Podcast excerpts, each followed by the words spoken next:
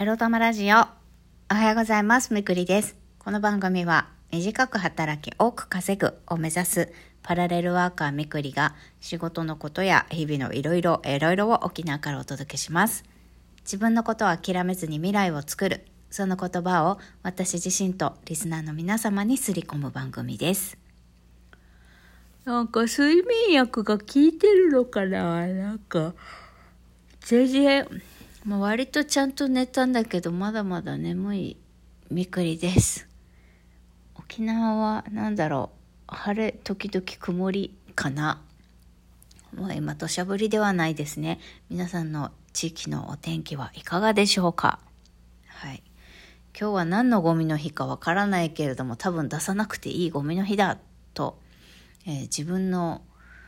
当てにならない記憶でそう判断してラジオを収録していきたいと思います。はい、今日のテーマはこちら。自分を甘やかしつつ行動するについてお話ししたいと思います。なんかさ、やる気が起きないとかさ、もう体が動かないよとかありません？まあ私は今ちょっとうつ症状の治療中だからそういうことが多いのかなっていうふうに思うんですけどもう言ったらもう23年前ぐらいからこの症状は出ているんですがもうやんなきゃいけない仕事探さなきゃいけないあ仕事しなきゃいけないっていうのは分かってるのにやれなくって週末ダラダラ教の教祖様になってる私なんですけど、まあ、このダラダラ教はですね別に何も週末だけのお話ではなく常になんかこうあれやらなきゃこれやらなきゃって思ってるのはたくさんあるのになかなかできないでいるんですよね私ね皆さんもそういうことありますか？ででもねまあ、ダイエットとかもそうですよ。なんか、コンビニ弁当食べちゃいけないって思ってるのに、まあ、どうしてもお腹空いて自分で自炊するのがめんどくさいから手早くコンビニでさ、コンビニの高い体に悪い食事を買ったりとかしてさ、で、満腹にはなるけど、まあ、またここで罪悪感が出てくるんだよね。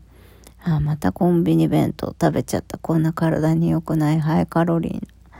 ーなもの。しかもお金もないくせに高い、高い方の食事を買っちゃった。つってね。まあ、罪悪感に苛まれることが多いわけですが。まあそんな時もですよ。そんな時もあるんだけど、まあ大事なのは、だって疲れてんだもんねって、自分をさ、まあちょっとは、ある程度は甘やかしてあげてもいいんじゃないかなって思うってことです。ストレスを溜めるのが一番良くないのでね。うん。だから最近皆さんが、あの、やらなきゃいけないのにできてないとか、やった方がいいのになかなか、えー腰が重いなーって思ってることってありますか？ねきっとね、このエロ玉ラジオのリスナーさんの皆さんは、私と同様、非常にあの、働き者で真面目な方たちが多いかと、私は勝手に思っているんですけれども、まあそんな方こそね、こう完璧主義すぎたり、自分を責めすぎちゃう、真面目がゆえにね、自分を責めすぎちゃうところもあるのかななんて思うので、できない時はできないでいいんですよ。やれない時はやれないでいいんですよ。もう今そういうモードなんだと思ってさ、まあ、それに関して人になんやかんや言われても、例えば仕事で締め切り守れなくてなんやかんや言われても、まあ、仕事だったらね、やっぱり責任が伴うし、もしかしたら締め切りを守らないことで、まあ会社なりお客さんにご迷惑をかけることがあるとは思うんですけど、まあ最低限ね、これは、あの、守らなきゃいかんというのを、こなしつつ、でもそれ以外のことはもうどうでもいい、大したことないって思ってさ、やらなかったとこ、こととか、守れなかったこと、守れなくてもいいんじゃないんでしょうか。ね。大事なのはさ、ストレスをためないっって、もしそれを自分に約束するんだとしたら、その自分との約束を守るっていうことを大切にしたらいいんじゃないかなって思います。少なくとも私は大切にしようって思います。まず自分との約束。ストレスをためない。自分を責めすぎない。まあ、真面目、根が真面目だからこそ、自分を誰よりも先にね、常に甘やかしたり許したり受け止めてあげるっていうことをしてあげたいな、自分にって思います。まず自分が自分を大事にしないとね、こういう時もあるよって。で、自分を大切にする時に大事なのは、えっと、昨日も言ったかも、言ったかな。自分の感情に蓋をしないことですよね、まず。どんな気持ちであれ。もう湧き上がってくるものを抑え抑えたりしないで、とにかく出す。声に出すでもいいし、書くのが一番いいと思いますね。書いて、あ、今こういう気持ちなんだなって受け止めてあげることで、なんか少しさ、それだけででも自分を大切にしてるっていう気にはなると思うので、受け入れられてるって、こういう自分でもいいんだって。日々、日々そうやってさ、自分を受け止めてあげることが大事だと思うので周りのルールだの責任だのモラルだのまあそういったことは二の次ですよと思って過ごした方が自分にとって楽なんじゃないかなって思います。そりゃ常識モラルマナー責任とかさ大事だよ。なくていいっってことじゃないんだけど、それに縛られて苦しくなるぐらいだったら、時には、それを破るというね ことも、あの自分が、あのストレスフリーでハッピーに生きていくためには、そういうね、あの、ま、まっとうな考え方、生き方みたいなことを、ちょっと横に置いて自分中心で考えてみるっていうことも大事だと思うので、そう、大事だと思うよ。みんな自分のこと甘やかしてますか？ね。だから甘やかすにも、まあ、なんだろう、疲れた時の自分のさ、甘やかしルーティンじゃないけどさ、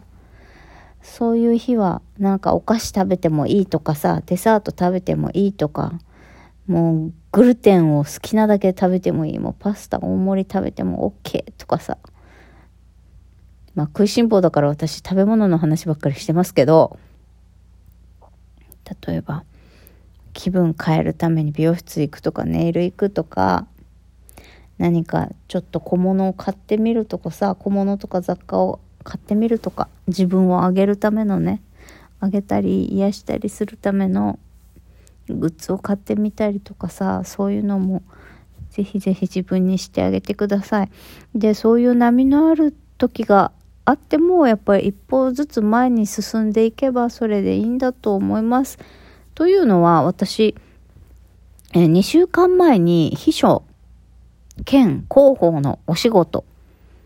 にエントリーしまして、もうさっさと、その3日4日後にさ、さっさと履歴書を送付すればよかったものの、あれからダラダラダラダラ2週間経ってしまって、あ、意外とポートフォリオ作るのって時間かかんだなと思いながら、昨日ね、エントリーしてから2週間後に、やっと、あの、履歴書を出しました。昨日ね、あの、郵送だと、なんか一、もう一日二日かかっちゃうから、それだと、なんか遅いなと思って直接持ってっちゃえ、家から近いしと思って、直接、あの、持ってったんですね、履歴書。そしたらまあ、採用担当の方とお会いすることができて、で、しかも、その、前に秘書を担当してて、今もその会社に在籍しているっていう女性がいてて、いて、しかもその女性が、私が20年前、沖縄のね、沖縄県内のリゾートホテルで働いてた時に、あの、お世お世話になった人っていうか別部署だけど、時々、あの、仲良くしてもらったり、ちょっと話す機会のあった、あの、先輩で、そうそう、あの、声かけてくれたんですよ。ああ、翡翠ミクってエントリーの応募のメール見た時から気になってた、あの翡翠ミクかなと思って気になってたよって、やっぱりミクだったんだねつって、声かけてもらって、で、まあ、あれからいろいろ、なんかもうその場で履歴書がさがさ出されてさ、私のね。で、ああ、社長秘書の経験があるんだとか、で、採用担当の男性も交えて、まあなんかさーっと簡単にポートフォリオを見せたりとか、あの、まだちょっと個人情報の漏洩になるので、ここにはお出しできない資料もあったりするんだけど、まあもし面接まで残れたら、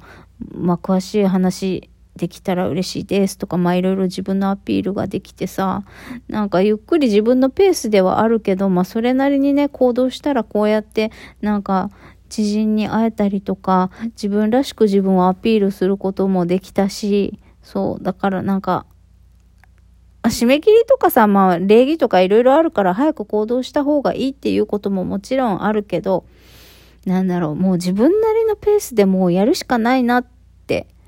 いうふうにも思いました。から一言でまとめるとね、まあ、行動力はとっても大事なんだけど、自分のペースっていうものがあるから、あの、苦しくなるようなやり方じゃなくて、自分なりのペースでちゃんと一歩ずつさ、あの、行動してって、えっ、ー、と、開運を手繰り寄せるっていうことをやっていけたらいいんじゃないかなって思ったよ。はい、おやすみ、おやすみじゃ。